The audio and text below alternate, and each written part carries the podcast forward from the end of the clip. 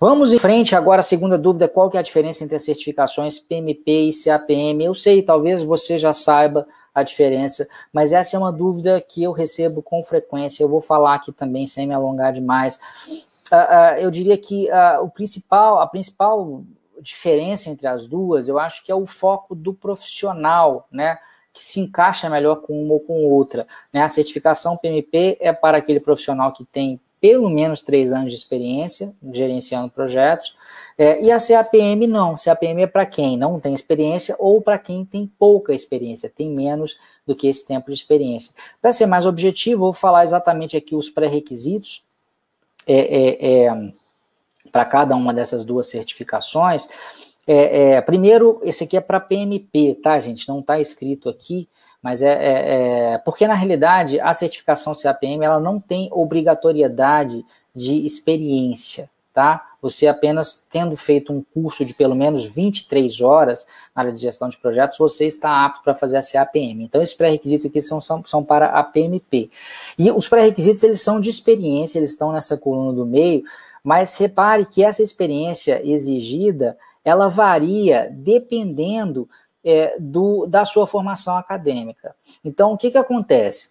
Se você tiver uma formação superior de quatro anos ou mais, quer dizer, um bacharelado de quatro anos ou mais. Então, se você é formado em computação, num curso de computação de quatro anos ou mais, estou pegando o meu exemplo, né? O meu curso de computação teve quatro anos. Ou se você é formado em engenharia, num curso de quatro anos ou mais, ou em direito, ou em administração, ou em qualquer coisa, desde que tenha no mínimo quatro anos, você precisa é, documentar uma experiência mínima de três anos barra 36 meses né, experiência profissional em gerenciamento de projetos, né, dentro das quais aí pelo menos 4.500 horas foram desempenhadas em liderança e direção do projeto. Mais uma vez, você não precisa ter sido o gerente do projeto, tá? É, é, na realidade, por exemplo, num projeto um pouco maior, às vezes você pode ter o, o gerente de projetos que é o gerente do projeto como um todo, mas pode ter outras pessoas gerenciando subsistemas ou subprojetos, né? desde que você tenha exercitado os processos de gestão, né? se você, você tenha lidado aí com escopo, com, com prazos, com custos, e tenha de fato gerenciado você já pode se enquadrar dentro dessa categoria. Se você não tiver esse, esse, esse, curso superior de pelo menos quatro anos, se você tiver só o segundo grau completo, continua sendo esse mesmo tipo de experiência, só que sobe a quantidade. Vão ser cinco anos é, ou 60 meses aí, e sobe de 4.500 para 7.500 horas, tá? Porque, na verdade, em princípio, você não comprova as horas, você só documenta as horas. Se você cair na auditoria, aí sim você precisa é, é, é, comprovar, entre aspas, mas a, a comprovação se dá por meio de assinaturas, né? Você, aquilo que você documentou como sendo sua experiência em projetos, você vai ter que chegar para alguém que trabalhou com você e dizer, cara, será que dá para você me avalizar, você dizer que de fato que eu estou escrevendo aqui é verdade, quer dizer, que eu fui gerente de projetos mesmo, que eu trabalhei como coordenador de projetos, nesses projetos aqui, basicamente é isso. Não precisa de mandar foto de carteira de trabalho, não precisa de mandar plano de projeto, nada disso, tá? Para fazer PMP, precisa dessa experiência. Se você tem essa experiência, é, faça o PMP. Acho que não, não tem por que fazer a certificação CAPM se você tem essa experiência. Agora, se você não tem essa experiência, parte para o CAPM. Né? E de repente depois faz o PMP. Em termos de conteúdo de prova, gente, tem esse slide que eu até é, puxei. Esse é um slide que vocês vão ver em mais detalhes lá no Certifica GP, mas eu já trouxe aqui para falar a respeito. O que, que acontece? É, tanto o exame CAPM quanto o PMP, a principal referência teórica não é o, não é o melhor livro para se estudar, tá? Não é o melhor, é, é o que estou dizendo. Existem livros que são mais completos e existem nos cursos de modo geral são mais completos. O meu curso, por exemplo, é mais completo e didático do que o PMBOK. Mas se a gente for pensar numa referência oficial, tanto para CAPM quanto PMP, é o PMBOK. Qual que é a diferença dos dois, então, se a base é a mesma? O tipo de questão que cai, né? E, e dentro do CAPM caem questões mais diretas, questões mais conceituais. Né? E dentro do exame PMP caem essas questões mais diretas e conceituais que caem no CAPM, mas caem outro tipo de questão também, que são as questões situacionais, de pergunta o que fazer numa situação real de projeto, tá?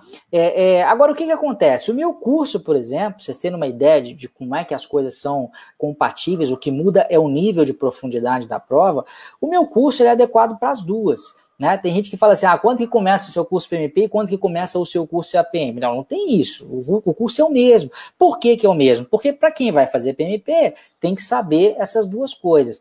Agora, para quem vai fazer CAPM, apesar de não caírem as questões situacionais, o que eu costumo dizer é que se você é, é, é, é, se condiciona a responder, a entender essas questões situacionais, fica inclusive mais fácil de responder e entender as questões mais diretas e conceituais. Por quê? Você já deve ter ouvido falar, né, gente? O jeito mais fácil de entender alguma coisa é pensar na prática, é pensar como é que isso vai funcionar no dia a dia da gestão de projetos.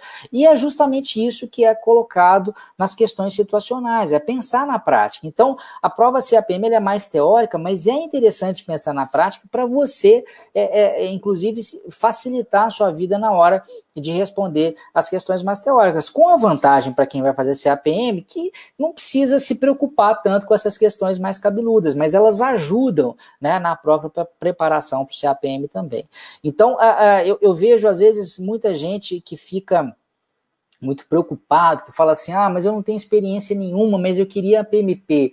Gente, mas aí é, querer queimar uma etapa, não, tem sentido nisso. Faz a CAPM, por quê? Porque a CAPM vai abrir portas, vai fazer com que é, é, seja mais fácil, eventualmente, você chegar para o seu chefe, você chegar para alguém na sua empresa e falar assim: olha assim, pô, eu, eu não quero ser só programador, não quero ser só engenheiro técnico, calculista, eu quero coordenar projetos, e olha só, eu estou me preparando para isso, eu não estou é, é, é, simplesmente chegando aqui querendo fazer as coisas de forma trabalhada. Eu fiz a certificação CAPM, eu sei como funciona o PMBOK, inclusive tem muitas vagas né, de emprego que muitas vezes nem falam a certificação, né? Acho que às vezes até por desconhecimento eles falam assim, certificação do PMI. Tanto a certificação, quando fala do PMI, eles, no, no, no fundo, no fundo, o que eles estão querendo é que você conheça e entenda o PMBOK, né? E aí, nesse caso, a CAPM você vai ter, ela vai te testar num nível menos aprofundado de compreensão, mas vai exigir que você saiba os 47 processos, as, os cinco grupos de processos, as, as 10 áreas de conhecimento, ah, para que, que serve cada um dos processos, para que, que servem as ferramentas mais importantes, quais que são os elementos mais importantes da gestão, como a EAP, o cronograma, a declaração de escopo é, é, e vários outros artefatos aí, tá? Então, se você não tem é, experiência, não fica nessa de, ah, meu Deus, não vou fazer nada. Mete a cara, faz o CAPM, começa a trabalhar como gerente de projetos e daqui a três anos vai lá, ou até menos, às vezes você já tem um ano, um ano e meio de experiência, daqui a um ano e meio faz a PMP depois.